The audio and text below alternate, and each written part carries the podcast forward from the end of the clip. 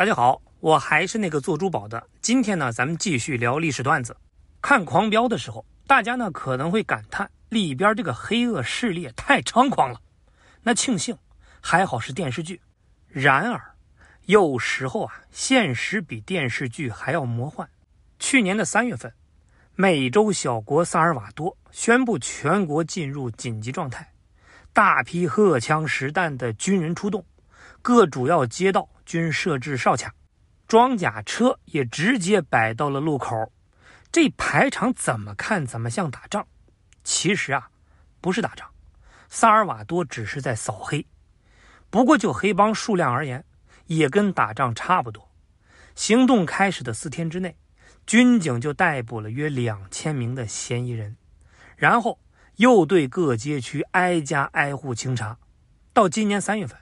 已经抓了六点四万人，各位，萨尔瓦多总人口才六百五十多万呢，一次扫黑就抓进去六点四万，再加上之前已经判刑的，那萨尔瓦多百分之二的成年人现在都在监狱里边蹲着呀，监禁率瞬间就飙升到了世界第一，可谓是离谱到家了。为了关下这么多人。萨尔瓦多还启用了美洲最大的超级监狱，据说它的占地面积差不多相当于二百三十个足球场，里边还设有高压电、实心钢围栏等七道防线，有八百多名军警守卫。用萨尔瓦多总统的话说，越狱可能性无限接近于零，黑帮分子将在这儿度过余生的几十年，未来。萨尔瓦多会成为全球最安全的国家之一。当然，这儿说的是未来。就现在而言，萨尔瓦多的紧急状态还没解除，看来还有大把的黑帮没抓完呢。那有戴眼镜的朋友呢，可能要问了：一个总人口还不如石家庄的小国，怎么会冒出这么多黑帮分子呢？哎，听我说啊，萨尔瓦多呢，位于中美洲。也是美洲大陆的细腰子，它的领土呢仅二点一万平方千米，差不多相当于一个北京市加一个上海市的面积。但是萨尔瓦多的经济呢并不算发达，这个国家的 GDP 仅仅相当于十分之一个上海，而且萨尔瓦多的贫富差距非常大，约百分之三十八的人生活在贫困线以下，而富有的那百分之十的人总收入。是穷人的十五倍。如果你关注过币圈，你可能会听说过，萨尔瓦多把比特币定为了法定货币，政府还动用国库资金去炒币。这事儿呢，其实就很能说明问题了。要是日子过得去，谁会拿国运押宝风险这么高的项目呢？萨尔瓦多的穷啊，源于它脆弱的种植园经济。这里曾经被殖民者当作原材料产地。种染料植物，种咖啡，种棉花等等。后来殖民者走了，但是社会形态却没有什么改变，还是靠种地赚取微薄的利润。而这个国家的多数土地都把持在几个大地主的手里，老百姓只能从微薄的利润中分到一丢丢，所以不穷才怪呢。上世纪七十年代末，萨尔瓦多尖锐的社会矛盾就引爆了内战，打了十二年又三个月。才因为双方都无法承受更大损失而结束这场血腥的拉锯战，大约有八万人死于战火，五十五万人是流离失所，另外还有五十万人逃到了国外避难，而地主们仍然垄断着土地，穷人是继续穷着。但是内战就成为了黑帮崛起的关键原因，萨尔瓦多难民基本呢都逃到了美国，美国就考虑到国际影响。对这些偷渡入境的难民也是睁一只眼闭一只眼，但是只让你进门，不管吃住。以难民的经济水平跟知识水平，多数人在美国也只能是打打零工，然后住在洛杉矶、纽约这些城市的贫民区。这里最不缺的呀，就是黑帮。而新来的萨尔瓦多人，自然呢就成了黑帮欺负的对象。那有些萨尔瓦多人为了自保，就团结起来，成立了反抗组织。直接跟美国当地的黑帮对打，打了几场呢，发现效果还不错。他们就觉得，既然自己这么强，干脆去欺负别人吧。于是这些反抗组织摇身一变就变成了黑帮。哎，这个思路啊，就催生了后来的萨尔瓦多第一大帮派 MS 十三。还有一些难民选择打不过呢，就加入，在黑帮里是慢慢混，慢慢呢就混成了骨干，最终还控制了整个的帮派。后来，萨尔瓦多的第二大帮派十八街就这么出现了。萨尔瓦多内战结束之后，美国方面就开始遣返部分难民，于是，一些黑帮分子就回到了阔别已久的故国。看到这样的景象，因为不打仗了呢，大批军人和游击队就被裁员了，而国内经济饱受战争摧残，难以提供足够的就业岗位，这些人是空有一身武艺，不知道往哪儿使，毕竟他们需要工作和钱呐。而回国的黑帮分子们知道赚黑钱的路子，只是需要好的打手来实现。就这样，双方一拍即合，MS 十三和十八街都吸纳了大量的前军人，甚至又接受了全套美式苏式训练，并且经历过残酷战争的特种兵。黑帮的武力值瞬间就增加了，萨尔瓦多警察根本就管不住，他们在交火中很难占上风。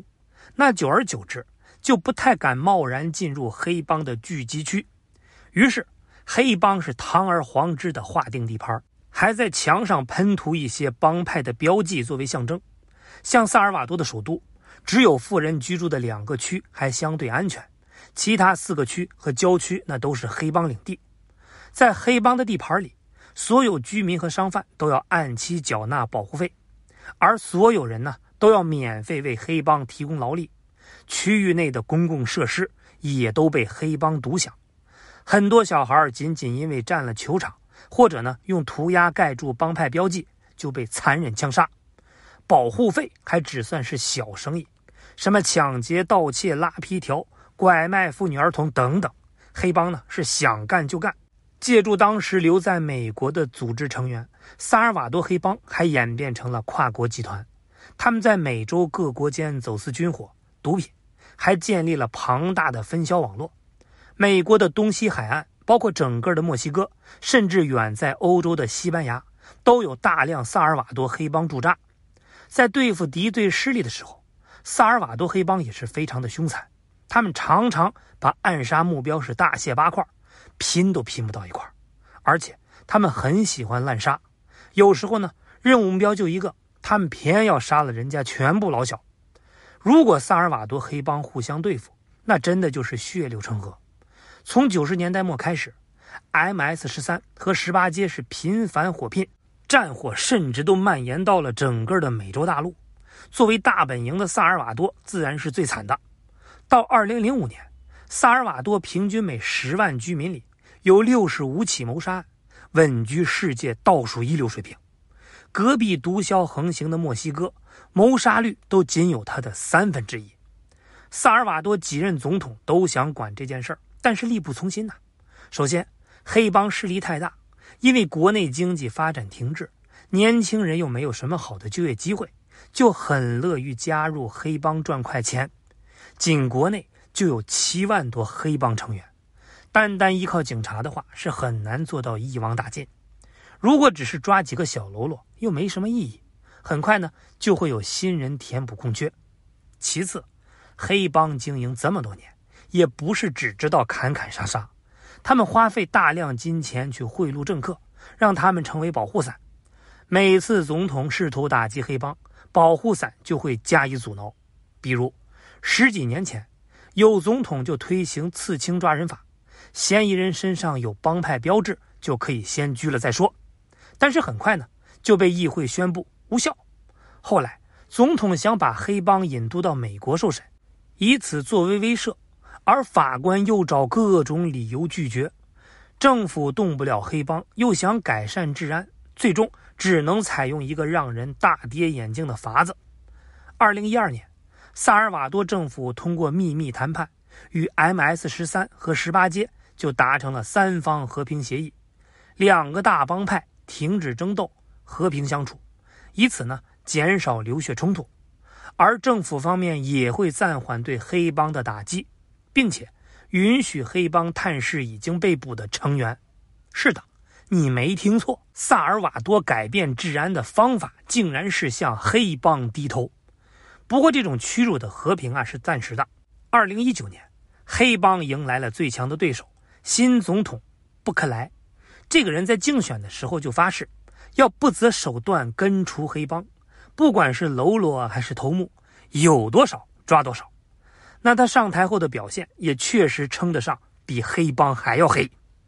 布克莱希望向外国贷款，拿钱去扩充军警数量，购买新装备。这样呢，才有实力跟黑帮拼一拼。但是议会里有些人呢，不知是收了黑帮的贿赂，还是有什么利益纠葛，死活就不批准贷款协议。布克莱也懒得废话，直接带着一队荷枪实弹的军人就冲进议会，效果非常好，协议很快通过。钱到位了，军警扩编了，布克莱就开始抓人了。起初呢，他苦于没有大规模行动的借口。只能派小股部队是天天去袭扰黑帮地盘，一天几十个，一天几十个，抓的那叫一个慢呐。但是布莱克作为监狱的主人，还是非常热情地招待了这些黑帮分子。他故意把两个敌对帮派的人关到了一间牢房里，放任他们斗殴。喜欢打架吗？OK，让你们天天打。如果监狱外边的帮派成员继续犯罪，布克莱就不给已经抓进去的成员们吃饭。江湖兄弟情是吧？让你兄弟饿到爽，别说活着了，黑帮分子就算是死，也死得不安宁。布克莱就公开下令摧毁黑帮的墓地，把墓碑都给我砸了，理由是防止死掉的罪犯成为精神图腾。布克莱的行动是彻底激怒了两大黑帮，他们就认为和平协议已经是彻底失效，于是呢就展开了血腥的报复。现在看来。也许这正是布克莱想要的。二零二二年的三月底，一个周末就有八十七人遇害，大多呢是黑帮随机挑选出来杀的无辜市民。布克莱就凭着舆论要求议会授权他启动国家紧急状态，允许军队进驻城市扫黑，并且把涉黑相关犯罪的刑期翻三倍。那紧急状态之下，军警可以监听一切通信。抓人也不需要逮捕令，议会是非常痛快的，这回全盘答应。不痛快不行啊，上次的政变还历历在目啊。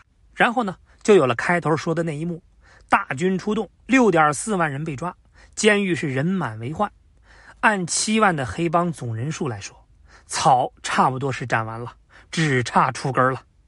萨尔瓦多的雷霆扫黑，风评呢是两极分化，不少政客跟外国媒体就认为。布克莱搞政变、滥用私刑，本身就是在破坏法治，也没比黑帮好到哪儿去呀。但是布莱克就称，百分之九十二的民众都支持自己哟。